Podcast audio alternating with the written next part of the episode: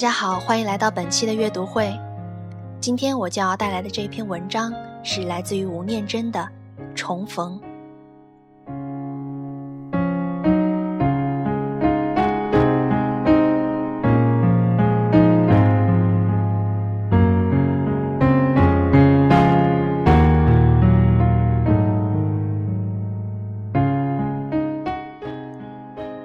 事业失败之后，才发现。除了开车之外，自己好像连说得出口的专长都没有，所以最后他选择了开出租车。不过，出租车在市区里跑，还是容易碰到以前商场上的客户或对手。熟人不收费，自己倒贴时间和油钱，这不算什么。最怕遇到的是以前的对手。车子两百三，给你三百块，奉送一句。不必找了，留着用。外加一个奇怪的眼神和笑容，那种窝囊感真够你抵挡个一整天。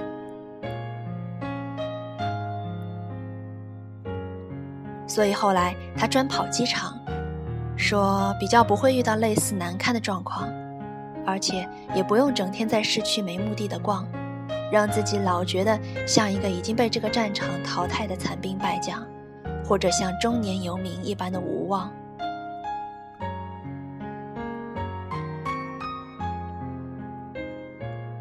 不过，他也承认，跑机场的另一个奢望是，如果前妻带着孩子们偷偷回国的话，说不定还有机会堵上他们，和孩子们见上一面。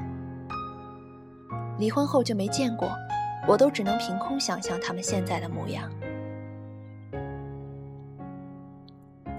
孩子和前妻一直没碰上，没想到先碰到的反而是昔日的爱人。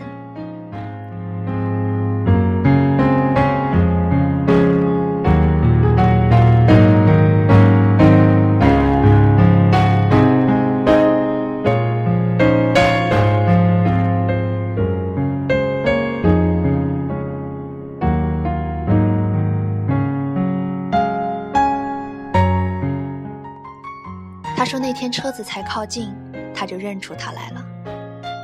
曾经那么熟悉的脸孔和身体，而且除了发型，十几二十年，他好像一点也没变。”上车后，他只说了一个医院的名字和“麻烦你”，之后就沉默地看着窗外。反而是他自己一直担心，会不会因为车子里的名牌而被他认出来。不过。他似乎没有留意，视线从窗外的风景收回来之后，便拿出电话打。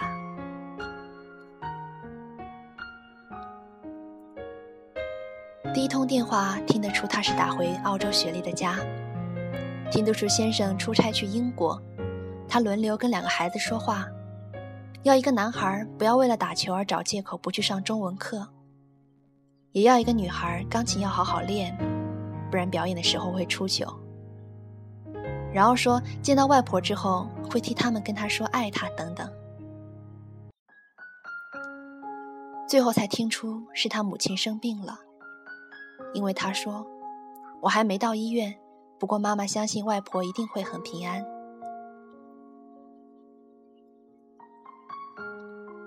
他还记得他母亲的样子和声音，以及他做的一手好菜，更记得两人分手后的某一天，他到公司来。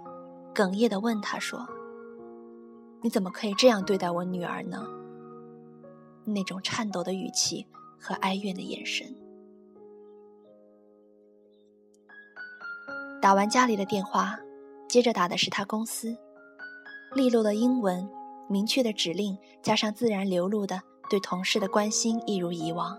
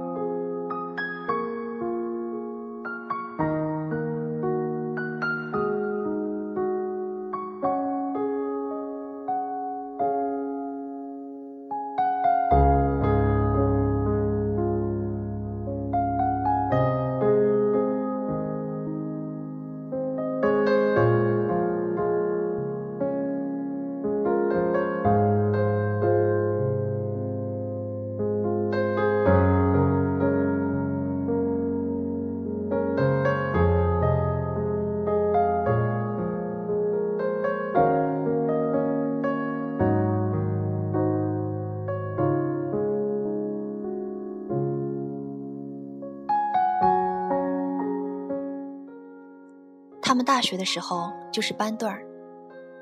毕业之后，他去当兵，而他在外商公司做事。退伍后，他把一些客户拉过来，两个人合伙做。三年后，两人的公司变成了二十几人，而他却莫名其妙的和一个客户的女儿上了床。说莫名其妙其实是借口。他说，到现在也没什么不好承认的。一来是新的身体总比熟悉的刺激，还有这个客户公司的规模是我的几百倍。那时不是流行一句话，娶对一个老婆可以省掉几十年的奋斗。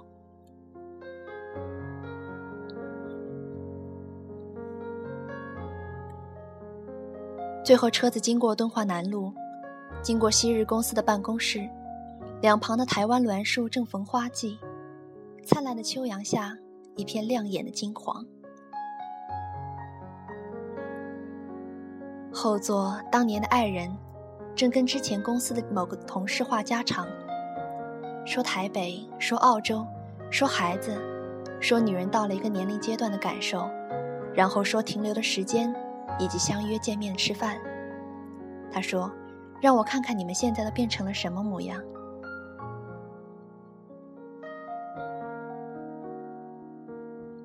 车子最后停在了医院门口，他说他还在躲避，也在犹豫要不要跟他收费，或者为他打个折。没想到后头的女人忽然出声，笑笑的用极其平静的语气跟他说：“我都已经告诉了你所有的近况，告诉你现在的心情，告诉你对一些人的思念，什么都告诉你了，而你。”连一声简单的问候都不肯跟我说。